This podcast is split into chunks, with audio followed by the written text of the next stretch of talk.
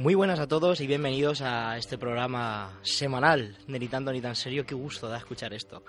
Soy Guillermo y como siempre estoy aquí con Valentí. Buenos días. Y además, esta vez es de verdad que esta vez es de verdad. Parece que la cosa va, va rulando. Hemos cogido el ritmo. Y vamos a entrar, vamos a entrar de, de, lleno, de lleno a, a, hacer esta introducción porque, como decíamos la semana pasada, había pasado realmente poco en España, pero, y aquí es cuando viene un pero que no me gusta desde luego desarrollar, pero sí que nos gustaría hablar de, de una problemática gubernativa y social que está ocurriendo en este país, que es Madrid Central como, como título. Problemática, hombre. Depende del enfoque. Depende del enfoque. Si lo ves desde la perspectiva, pues ecologista, claro. de, si eres un nuevo estilo de ciudad. Depende del enfoque si apocalíptico o no. O si eres el Tribunal Europeo, a lo mejor lo ves con malos ojos. Ahora, si lo ves desde la comedia, desde el caos, y desde es curioso el, verlo. El, que te sude sí. prácticamente la, la, vida, la existencia y las instituciones, es, es, o sea, lo de Madrid Central está siendo básica, genial. Básicamente, básicamente. Madrid Central, rápidamente, esa medida que, que instauró Carmena en el Ayuntamiento de Madrid, que pretendía restringir el acceso a, al centro de Madrid dependiendo de pues eso de los coches de las emisiones y demás y estaba todo como, como controlar un poquito filtrar el acceso para que no se llenase tanto de, de vehículos ¿Qué ha ocurrido todos estos años que ha estado Madrid Central? Pues efectivamente han habido estudios que dicen que la calidad del aire en Madrid para todos los madrileños ha mejorado enormemente, cosa que podemos decir que Madrid Central funciona. Esto va muy en consonancia con varios acuerdos europeos que tenemos firmados, por si no os acordáis, el, que hay un plan para 2000, renovar el todo plan lo... Europa 2030, o sea, es que esto es, está firmado por por, por, toda por Europa. por toda Europa, cosa que pretende renovar también todos, todos los vehículos y todo el transporte, tanto público como privado, para que tengamos una movilidad sostenible, que no contamine y básicamente no irnos a tomar por saco dentro de 80, 100 años. Es una cosa muy lógica. 50, o sea, el plazo ahora está en 50 años. Que nos cargamos el planeta, vaya. No, no. Esto a mí me, me, hace gracia, pero me ofende. El planeta no nos lo cargamos, o sea, la Tierra va a seguir siendo una roca gigante bueno, sí, alrededor va, del sí, Sol, lo, claro. nosotros mismos Es más estúpido, porque a quien vamos a matar es a nosotros y a un montón de especies. De, y es, pero ya, bueno, ya lo hemos hecho. Ya. Sí, y, pero vamos a matar más. Más. Pero sí que es verdad que cuando nosotros nos puto extingamos por imbéciles, porque va a pasar. Sí, sí. O sea, eh, esto es, y, la vida en la Tierra no termina. Y, y o sea, habrán llegue... otras especies que evolucionen y la biodiversidad se recuperará. Claro, tardará claro, 10.000 años. Solo las cucarachas sí. sobrevivirán. Más o menos. Más menos. Pero la biodiversidad seguirá porque evo seguirá evolucionando, surgirán nuevas especies. Cuando un pelotón espacial reventó a los dinosaurios y hizo un provocando una, un cambio climático también dentro de la propia Tierra y matando a todas las especies. Esta es la teoría que más se, se sustenta. Eh, aquí seguimos, quiero decir, el planeta no se va a ningún sitio. No nos confundamos. Es que, porque si dices, estamos cavando nuestra propia tumba. Claro, es que decir, nos estamos cargando el planeta suena como más distante. No, no, amigo, no te estás cargando el planeta.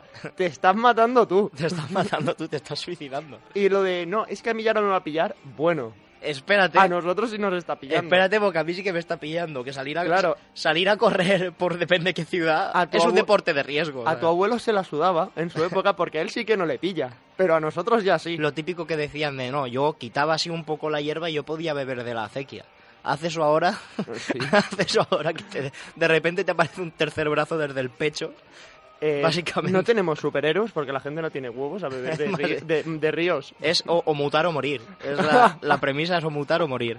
Voy a anotar esta frase porque quiero, quiero que aparezca más, tío. Mutar Madrid, o morir. Madrid Central se comprobó que funcionaba. Es una de las grandes medidas que se han tomado para precisamente eso, mejorar el aire de la ciudad, porque en casos como Madrid o Barcelona ya llegaba a un punto en el que desde lejos se veía una nube de, de, de, humo y de CO2 que la gente cuando sales a la calle a pasear a tu perrito lo, lo, inhaláis tu perrito y tú. O sea, quiero decir, hay que ser conscientes de esto. El pobre Dobby ahí se respirando, han llegado, respirando humo. Se han llegado a dar avisos que según qué días, cuando la acumulación es más alta, de decirle a la gente que es mejor que no salga a hacer deporte porque hay una acumulación excesiva de CO2 que es mala para la salud. O sea, se ha llegado hasta este punto en estas ciudades. De hecho, pasa una cosa muy irónica y es que Madrid y Barcelona son capitales europeas, son metrópolis, grandes metrópolis a nivel europeo, con una, un índice de población muy alto, y ese tipo de ciudades en toda puta Europa ya tienen un Madrid central, Exacto, por llamarlo de alguna manera. Londres lo tiene desde hace años, París más menos. Eh, bueno, luego está la parte, pues, Alemania, Noruega, Suecia, que ahí llevan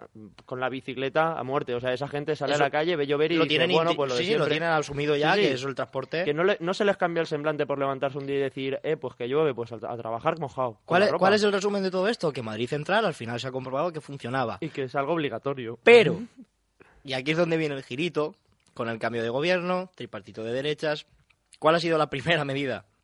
Que de hecho parecía que la tenían ya en el tintero. Ha sido su campaña. de Ha sido su campaña y la primera medida que han hecho ha sido eh, desactivar, por así decirlo, Madrid Central. Es decir, aquí no habéis, no habéis visto nada de nada, le han dado al mando No, no, en el Netflix, cuando tienes lo de volver atrás 10 segundos. volver atrás. sí, Volver atrás dado- una legislatura. le han dado ver desde el principio y le han dado ahí al botón.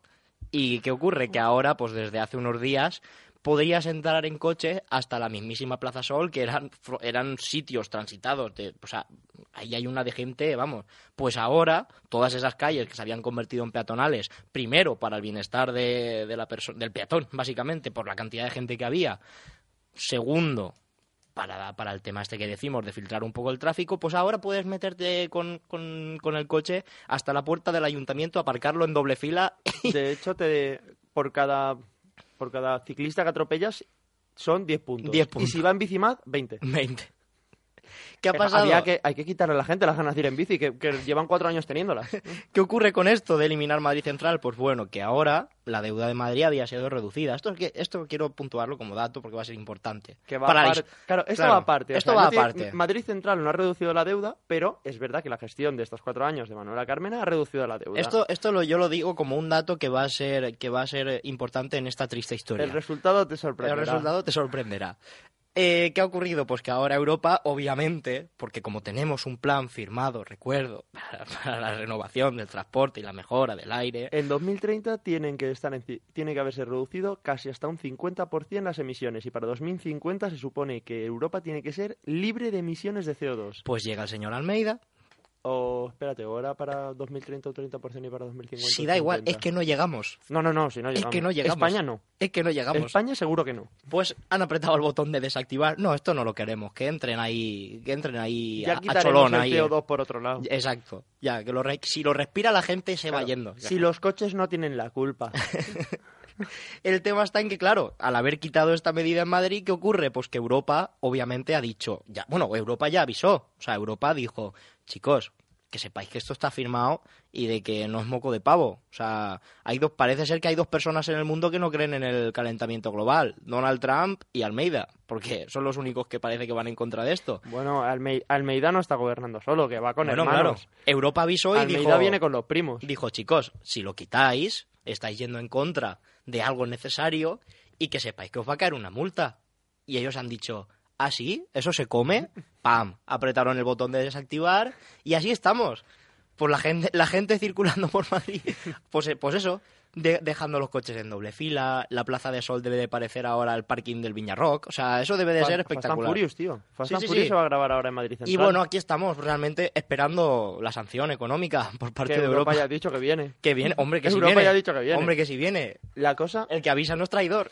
la, la teoría aquí es que eh, eh, el PP no sabe gobernar sin deuda. Ahí está. De hecho, siempre se han jactado, y esto es real, de que ellos, cuando hay problemas o cuando hay deuda o cuando la cosa está mal, son los que saben gobernar. Entonces, claro, han llegado a un campo de bonanza y han dicho, a ver, Claro. yo gestionar no sé, necesito Dame- reventarlo. Dame números rojos que yo con esto ya sí sé Claro, trabajar. yo con esto ya sé, queja- ya sé, pues quejarme, seguir endeudándome, empezar a pedir créditos a bancos para endeudar más, Básicamente. eh, ese, luego darle de repente el dinero a un empresario. ese es el estilazo. Claro, eso es lo suyo. En eso ellos controlan. Ahora, de repente llegar y decir, hostia, eh, tengo un... ¿Cómo se dice? Espérate, cuando tienes déficit, no, cuando tienes... su- tengo Superávit. un superávit, claro. Tengo un superávit de 2 millones en ¿Y el Ayuntamiento de Madrid. yo? ¿Qué ¿Qué hago hago con yo esto? ¿Qué hago con esto? No sé qué hacer. Claro, es un... eh, ¿Desde cuando tenemos dinero? Básicamente queríamos comentar esto pues porque lo llevábamos dentro, llevamos toda la semana con esa espinita clavada y bueno, como este es el sitio donde nosotros nos soltamos, pues ahí lo tenéis. Sí, Además, quien nos escucha desde hace tiempo sabe que somos eco-friendly a tope. Nosotros estamos con el, además la criminología ambiental, bueno, medioambiental, Medioambiental. no confundir como confundí yo.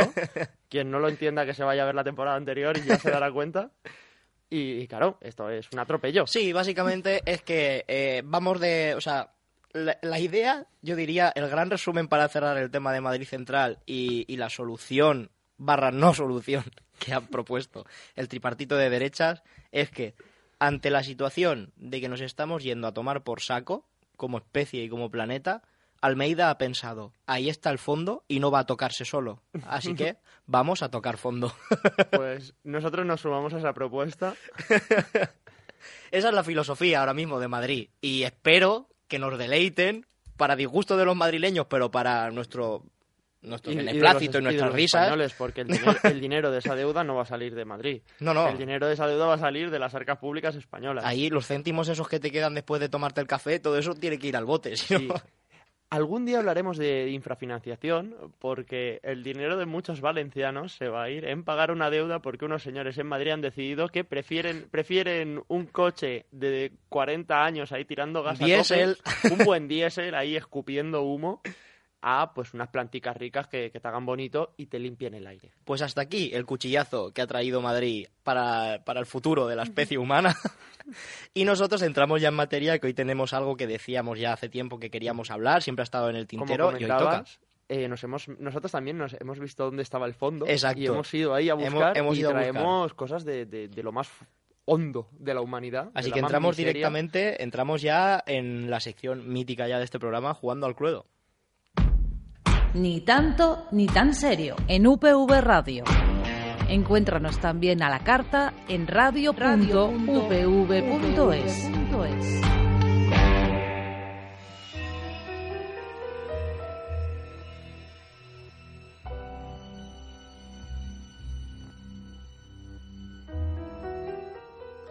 La verdad que la música de Jugando al Cluedo, especialmente en, en la sección de hoy, por el, por el nombre y la tipología que traemos, es, es o sea, no- creo que nunca ha pegado tanto como hoy. Vamos, La verdad es que además estoy contento de traer lo que traemos porque aparte de, como decíamos, eco-friendly, este programa también es in- integración friendly e igualdad friendly. y estábamos suspendiendo en igualdad. Estábamos suspendiendo en igualdad porque aquí siempre traemos asesinos famosos de la historia, pero claro, hemos traído asesinos en, en masculino. Que no asesinas. Claro, era masculino de, De plural. No como una gran canción de Rosendo que es masculino singu- eh, singular. Entonces, hoy vamos a traer un femenino singular. Adelante. Bueno, un poco plural también. Sí, hoy vamos a hablar, va- Sí. más, que, más que de caso concreto, vamos a hablar de, de una tipología que, que ha sido recogida en cuanto a mujeres asesinas. Y básicamente es una clasificación que nosotros ya hemos trabajado en el pasado, nos gustó bastante la forma en la que estaba hecha. Y bueno, hoy traemos uno de esos grandes grupos que fue el catalogado como, como una tipología, por así decirlo. Y además sí que, sí que Valentico ya ha hecho los deberes, traerá brevemente un caso muy conocido, que es uno de los casos que entra dentro de esta tipología. Dentro de mujeres asesinas, ¿de qué vamos a hablar hoy? Hoy vamos a hablar de un tipo, de una tipología de asesinos, bueno, de asesinas sobre todo. Hay, se han dado casos de hombres, pero son como una parte, ¿no? Los hombres tienden a otro tipo Digamos en, por- en asesinato. porcentaje. En porcentaje sí, sí, es, es minoritario, entonces esto se considera una tipología de, de mujeres, que son los ángeles de la muerte. Que eh, el nombre es, Es durillo. es- es- tiene, tiene, Es cierta, escabroso, eh. tiene cierta poesía. Sí, sí, sí, el desde ángel luego. de la muerte. Desde luego que sí. Eh, a ver, ¿qué características así eh, comparten, ¿no? En general, los ángeles de la muerte. ¿Esto de qué va?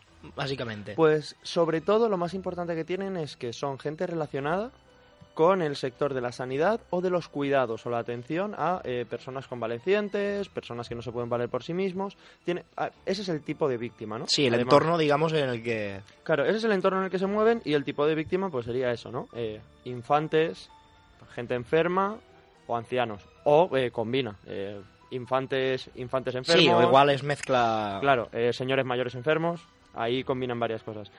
Eh, ¿Cómo matan? Porque aquí comparten un estilo de matar. Generalmente suele ser con me- medicamentos. Hay uno que utilizan mucho que ahora no me acuerdo del nombre. El, ay, el que pinchan, tío. Depende, depende de la época. Sí, generalmente era con algún tipo de barbitúricos y cosas de estas. Bueno, al principio, eh, cuando bueno, cuando ya se descubrió esta tipología y se empezó a investigar, se descubrió que mataban con agua, llenando los pulmones de agua. Llenándolo- Claro, luego ya empezaron a buscar otras cosas.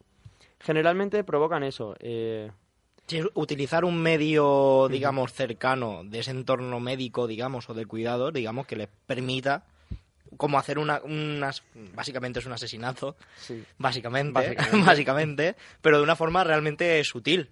Sí, aquí hay, dos cosas. Una está cuando realmente quieren matar a alguien, que generalmente empiezan, lo que pasa es que esto se va alargando, generalmente empiezan haciéndolo como algo, según ellas, eh, por compasión, ¿no? De, es que este señor está muy enfermo, pues hay que matarlo.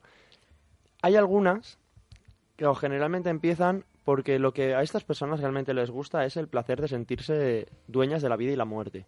Entonces, muchas veces son ellas las causantes de que se enferme alguien para luego curarlo. O sea, pues, digamos, gestionárselo. Claro, claro, y quedan como heroínas. De hecho, eh, Los Ángeles de la Muerte parece irónico porque son difíciles de pillar y a la vez fácil de pillar. Porque claro, por el, A poco que estés al loro, por el que eso es lo que no se suele hacer. Claro, pero por el tipo de víctima es difícil. Porque generalmente, pues esta gente mocha. Pero es fácil de pillar porque, claro, se vanaglorian de lo que hacen, porque creen que lo hacen por compasión. De hecho, ahora hablaremos de otra, de otra cosa, de dos sociólogos que trabajaron este tema. Pero bueno, lo último que comentar es eso, ¿no? Que empiezan a incrementar el, el ritmo, a enfermar a gente, eh, que es cuando Digamos que empiezan a todo, cruzar la línea. todo, todo empieza por un buen motivo y al final empieza todo a. a Buen motivo torcerse. entre grandes comillas, Buen ¿no? motivo se, entre toman grandes la comillas, claro. se toman la eutanasia por su mano en vez de la Básicamente, justicia. básicamente. Y a partir de ahí, cualquiera puede ser víctima porque, claro, si entra un señor mayor con un cáncer A ya su- medio o sea, moribundo, pues, digamos que el, el cambio sería el que en que el listón de juicio en el que a partir de una persona está muy mal como para proporcionarle la muerte y ser Claro, un beneficio, de repente empieza a bajar de forma exponencial hasta que esta gente se convierte en Eh, eh. asesinos. Exactamente. Entonces empieza con eso, ¿no? Un señor mayor, que un señor, una señora mayor, o un bebé que nace con algún problema muy grave. Mm, Bueno, pues ahí dentro, o sea, está mal, pero dices, bueno, pues eutanasia. Claro. Ahora, cuando Habrá entra- quien la quiera, habrá quien no, para esta gente es buena. Claro, pues ahí vamos, ¿no? Vamos pero a cuando trabajar. entras tú con una gast- gastroenteritis y dicen, bueno, este chaval también está pensado Claro. yo, ahí hay un problema. Ahí hay- ahí hay un fallo. Ahí hay un fallo. Y nada, pues ahora hablar un poco de los, los dos sociólogos que más han trabajado este tema, que fueron Gresham Sykes y David Matza. O David O Matza. David Matza. Eh, no sé muy bien de dónde son. La cosa es que ellos hablaron de la teoría de la neutralización, que va muy relacionada además, porque ellos estos estudios los, los sacan a partir también de, de los nazis, porque comparan un poco este fenómeno con, Sí, el- con- recordemos que, que esto de los ángeles de la muerte especialmente se dio en esa época de Segunda Guerra Mundial, digamos en esos años, por así Sí, en decirlo. esos años se dieron Ahí hubo casos. como un boom, por así decirlo, de esto. Básicamente, por, por- precisamente por la guerra, la necesidad de tener más personal médico y de, y de que por, estadística por pura habrían más casos además- peligrosos. Además ahí es justo cuando se produce, por eso está muy relacionado esto con, con el con las mujeres, porque ahí es justo cuando las mujeres empiezan a incorporar más a la vida laboral. En la Segunda. Guerra Mundial por, Por la, necesidad, por la necesidad. Y entran como enfermeras. no se, no se consideraba normal que una mujer estuviese en el campo de batalla, por lo tanto se relegaban a segunda línea, por ejemplo, pues asistencia a las tropas, sobre todo eh, a- asistencia médica y también por en estadística. hospitales de las ciudades. Exacto. Porque las ciudades se despoblaron y entraron a trabajar. Bueno, a- de hecho, ahí es cuando nace la mujer trabajadora. Básicamente, básicamente. Que ya había antes, sí. Pero el momento en el que empiezan a reclamar sus derechos laborales es posterior a la Segunda Guerra Mundial, porque como los hombres se fueron a luchar, ellas entran y cuando ellos vuelven dicen, bueno, es que nosotras ya trabajamos y ya no queremos perder Exacto. esto. Y sumado a otro factor que es la gran cantidad de víctimas, heridos y necesitados dependientes que generó la Segunda La Guerra. Mundial. O sea, estos son un cúmulo de factores que Y no solo De eso, repente- desplazados de guerra, necesitados, y toda esa sobre- niños huérfanos, eh, Claro. en fin. Y además toda esa eh, justificación que surge en el bando nazi, que es la que viene relacionada con la teoría de la neutralización, que era básicamente los nazis nunca lo han llamado genocidio. O sea, un buen nazi no te dice que fue un genocidio, te dice que fue una eutanasia étnica, que los mataban con el método menos lesivo para porque lo que querían era curarles de un problema que tenían ellos genético, que era ser judíos. Básicamente. O sea, la cosa era así de grave. Claro, o sea, y con esto, esto, esto surge de, de- de- de- del mejunje Art Attack que queda de, un cúmulo de factores, como veis, que pues, básicamente por la época y la situación, básicamente. Claro, básicamente la teoría de la, la neutralización es modificar los criterios que tenemos sobre bien y el mal, ¿no? Justificarlos de tal manera en la que eh, los retorcemos y les damos la vuelta, usando eh, las propias justificaciones que tenemos sobre el bien y el mal, torcerlos. Una tergiversación de, de, de, vamos, de, de Hombre, campeonato. es un giro, es un giro... giro argumental de- digno de Oscar. 100 180, ¿eh? sí, sí, sí, desde luego. Son 360, pero acabas mareado, ¿sabes? Vol- volver a vuelta al mismo sitio, pero ahora no estás viendo, Pero no estás estás viendo igual, muy recto. no estás igual. No estás igual. Entonces, bueno, David, David y Gresham fueron los que trabajaron, empezaron a este, este tiempo y crean un poco este tipo de este tipo de tipología. Vaya, oh, El girito el lingüístico, uso del ¿eh? castellano. Y, y eso, básicamente la cosa es que el problema de la teoría de la, de la neutralización es que se va agravando y se va extendiendo. Entonces, lo que comentábamos eh, al principio, una persona muy enferma se puede entender como cierto tipo de compasión, pero claro, cuando te matan por un constipado ya... Aquí es donde po- aquí podemos hablar también del concepto de, de barrera psicológica, que, que lo hemos comentado en alguno de los casos de asesinatos en, en serie, sobre todo, que va muy en consonancia también con esto de la neutralización, de ir girando e ir modificando tu criterio conforme a tu conforme a que ves que esa conducta a ti te proporciona ese tipo de como esa sensación de poder, ¿no? De control sobre la vida y la muerte. Aquí se juntan dos tipos de evolución. Estaríamos primero ante, ante ese- esa bajada de listón, digamos, de dónde ponemos el límite de que una persona está suficientemente mal como para que yo pueda ayudarla a morir y hacerle un... bueno, y, conseguir que esa persona descanse. Aquí tenemos ese factor que de repente empieza a bajar el listón, empieza a bajar el listón, además buscando justificaciones en lo que decías del bien y el mal, juntado con el concepto de barrera psicológica que es la primera vez que lo voy a hacer me va a costar más porque no lo he hecho nunca y, y yo tengo el listón muy alto, pero si a la vez que bajo el listón esa práctica la voy repitiendo, al final se convierte como en una rutina, en algo normal, que además me proporciona un bienestar como resultado. Por lo tanto, esa, esa barrera psicológica, digamos, esa sensación de no sé si estoy haciéndolo bien del todo, empieza a bajar, empieza a bajar y es cuando al final se convierte en algo rutinario. Claro, de hecho aquí es muy importante una cosa y es que no hay nunca hay que confundirse. Los ángeles de la muerte no lo hacen por compasión. La compasión es la excusa. Lo hacen por una sensación de poder, por sentirse con el control entre la vida y la muerte de una persona. Comienzan por lo que tú hablas de la barrera Claro, psicológica. La, la chispa sería el, el- el decir a- o, o digamos el, el promover ante el entorno que, que sí lo hacen por compasión. Claro, pero, pero- realmente lo que pasó después te sorprenderá. Exacto, la barrera psicológica les hace empezar con víctimas que están enfermas, justificándose por, como decíamos, con la teoría de la neutralización, con el hecho de que es una eutanasia, lo hago por compasión, todo este discurso para sentirse bien consigo mismo y seguir pudiendo decir que son buenas personas, pero realmente lo que hay detrás, lo que suscita detrás es, un- es- es una necesidad de control y de dominio. De hecho, ya hemos visto muchas veces que en muchos asesinos e incluso en violaciones, esto es muy recurrente. El ser humano necesita sentirse dueño de sus actos. Y muchas veces esto repercute en actos que Sí, se salen de las normas. Es lo que decíamos, por ejemplo, cuando, cuando en las agresiones sexuales, en, en agresores sexuales repetidos, muchas veces ya no es solo la satisfacción del acto sexual, sino que lo que proporciona esa, El ese bienestar es, es la sensación de control sobre la víctima. Pues aquí al final, eh, salvando mucho las distancias, parece ser que, que van un poco más los tiros por ahí. Es el tener ese control de la vida y la muerte de una persona que no puede elegir y que, y que está en unas condiciones en las que esa persona no puede hacer nada y, y en este caso la- el ángel de la muerte tiene total el total control Claro. sobre el destino de, De esa persona. el claro ejemplo de, de que es por un- una cosa de control, de poder, mm, es por el hecho de que es verdad que comienzan con personas enfermas, pero acaban empezando a enfermarlas ellas. ¿Vale? De hecho, ahora vamos a Sí, hablar que de- si, si no hay donde si no hay donde jugar, Lo pues saco yo. Lo saco yo. Claro, entonces vamos a hablar de Beverly Alit.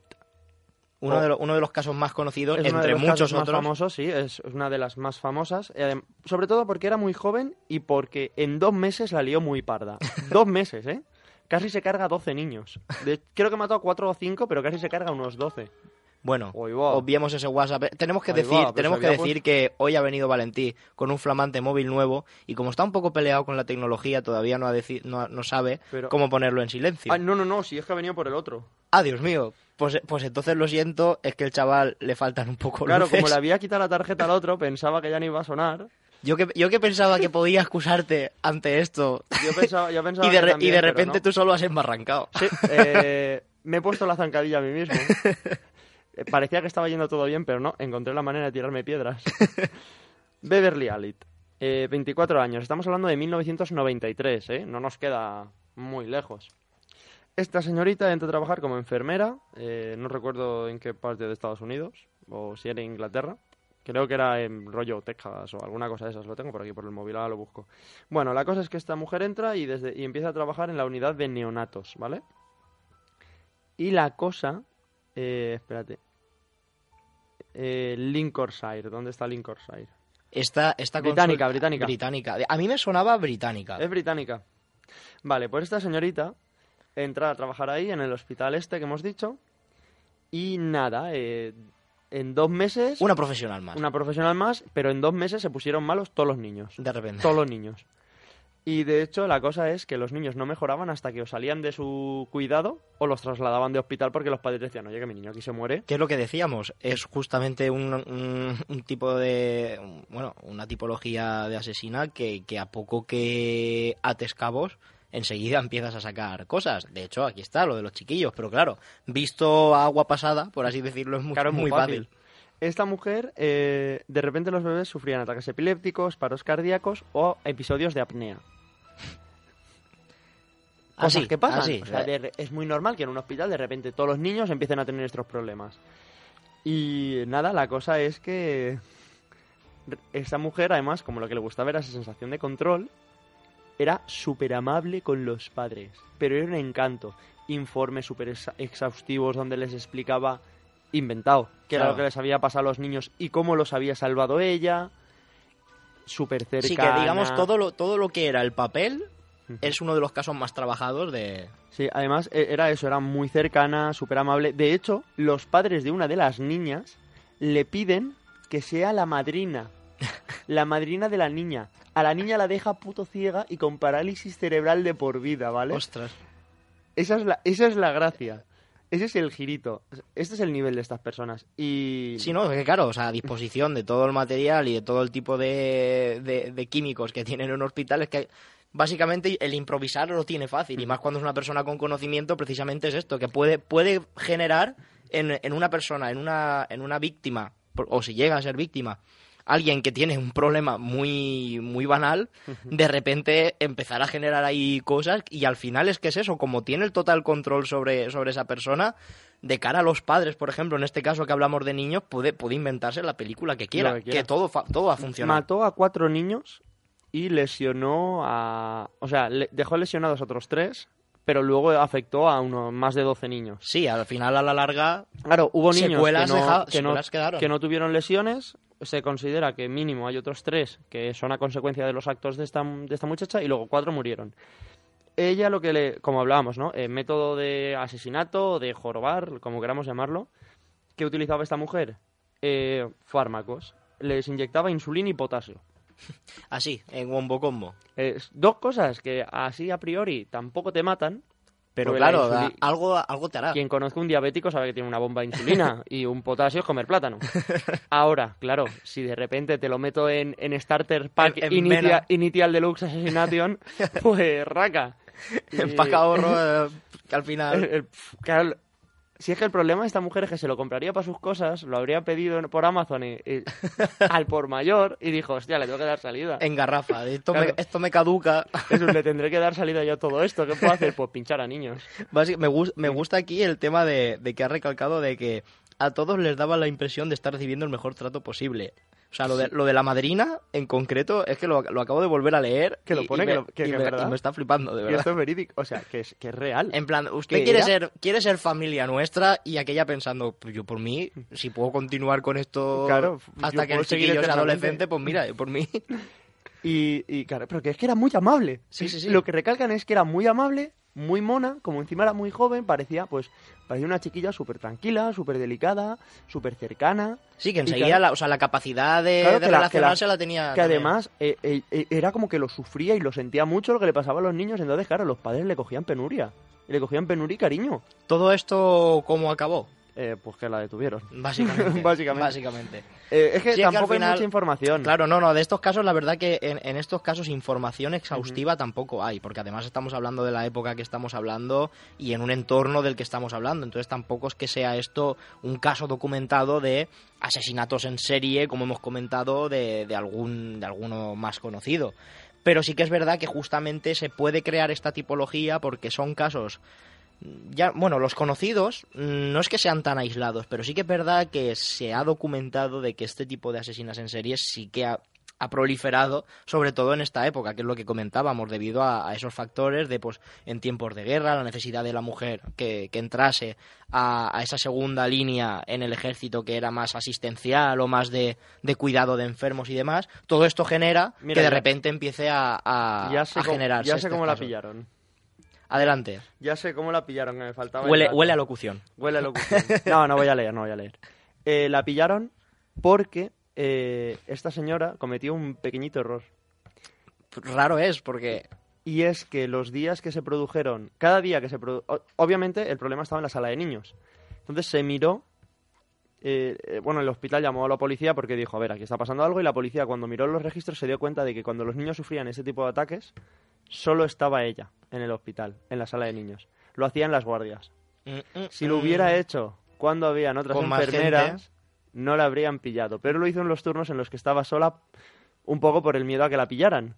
Y eso es lo que hizo que la pillaran. Sí, que al final, por no jugársela, Se fue la jugó. fue lo- se la jugó demasiado. Ese es el tema. Igualmente, insisto, en 60 días, esta mujer trabajó dos meses, 60 días, 13 víctimas.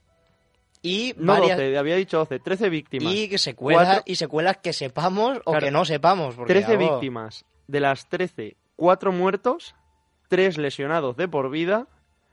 Y el- Eh, y hacer, el hacer las sumas. Sí, sí, sí. Hacer las sumas. Quiero decir, el resto sobrevivió, el resto es poco. El resto poco se llevó. desde Hombre, luego. hablamos de 7 siete, eh, jorobados, 4 de ellos más jorobados que los otros y el tres. resto un mal rato pasaron. El mínimo. resto mal rato pasaron, claro. Mínimo las familias. Pues básicamente, hasta aquí este Ángeles de la Muerte ha sido cortito, queríamos hacerlo escueto y ya decíamos que tampoco hay tanta información. Podríamos empezar a comentar casos, Es que, claro, pero, generalmente- pero es que es una tipología muy parecida entre estos casos. Lo único Y que cambia son todas sería... así. En eh, realidad, eh, claro. entran a trabajar en un hospital, se tiran un tiempo liando la parda, se les pilla, ya sea porque hay algunas que confiesan. O sea, de ir a otra compañera y contarle lo que han hecho porque llegan a un punto tan álgido Claro, de que al, fi- creerse. al final llega un... Claro, de que como se creen que lo que hacen está bien, lo cuentan con orgullo. Entonces, ha habido casos que han estado muchos años trabajando. Hay una japonesa que creo que se le atribuyen más de 200 muertes, que no, no hay casi nada de información de ella, por eso no la he traído, pero que era loquísimo. O sea, no se ha podido demostrar cuántas eran, pero se, se contabiliza más o menos 200 víctimas, porque trabajó no sé cuantísimos años. Una, una locura. Y claro, eh, esta es la cosa, ¿no? De al final realmente... Cuanto, cuanto es- menos es una tipología curiosa, desde Sí. luego. y pillarlas es fácil relativamente por- porque no, no tardan en Sí, coscar lo que llega, hacen. llega un punto en el que ellos mismos, por cuestión de que tienen la perspectiva, bueno, ellas mismas, en este Mm. caso, que tienen la perspectiva ya tan trastocada y el juicio tan alterado por, por todo lo que han ido haciendo, que llega un punto en el que es lo que decías tú, que, que llegan a otra gente a contarlo como, oye, ¿sabes lo que he hecho? Que he hecho esto y, y tal, o sea, en plan como si estuviese bien hecho. Y ahí es cuando el juicio de la otra gente es cuando he hecho, eh, para, Epa, para, que eso que has hecho a lo Ojo, mejor es cuidado. ilegal. Igual, ojo, cuidado aquí, que esto se está moviendo, huele, huele, a- huele a cocido aquí, que No, cocidos, cocidos se quedaron los niños. los niños sí.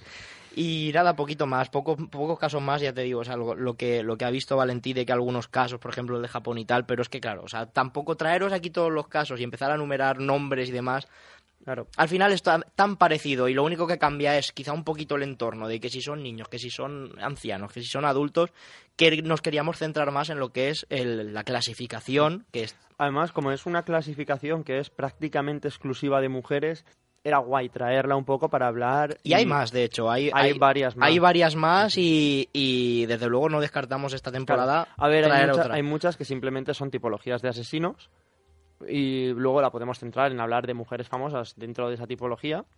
Pero esta sí que es súper exclusiva Sí, de estos, ella. estos Esta autores y la de las catalogaron Y las como- viudas negras prácticamente son exclusivas 100% de mujeres. Entonces, molaba mucho traerla, es verdad lo que, lo que decimos, ¿no? Beverly Alit ha sido... No, no la hemos explicado como hemos contado explicado o desarrollado otros asesinos, pero ya iba tocando traer al menos a una mujer a la palestra. Y como intro hemos Claro. traído una que tela. Una fina. una fina. La próxima vez que traigamos una mujer asesina ya traeremos una desglosada, Exacto, un bien caso- traída. un caso Claro, un caso bueno. potente, un Buscaremos caso una potente. que la haya liado parda.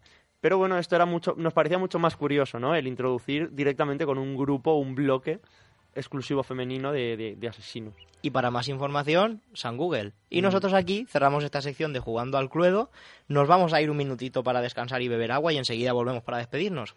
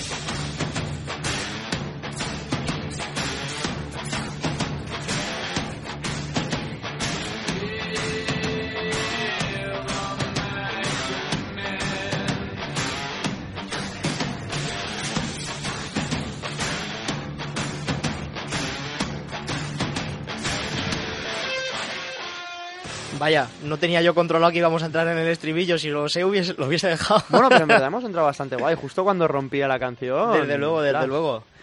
Recordaros que tenemos redes sociales, aunque, bueno, ya muchas veces ya como que se nos ha quedado el tema de no, no hacemos ni el huevo.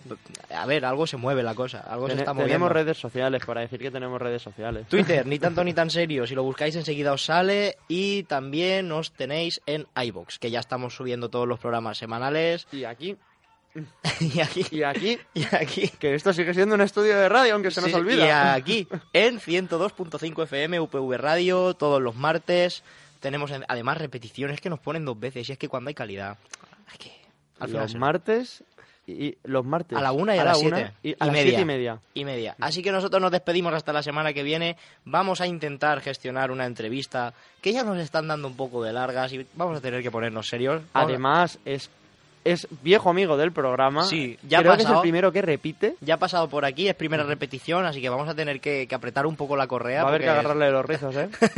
Así Sí, que sí. nada, nos vamos hasta la semana que viene, como siempre, perdón por la turra y hasta luego.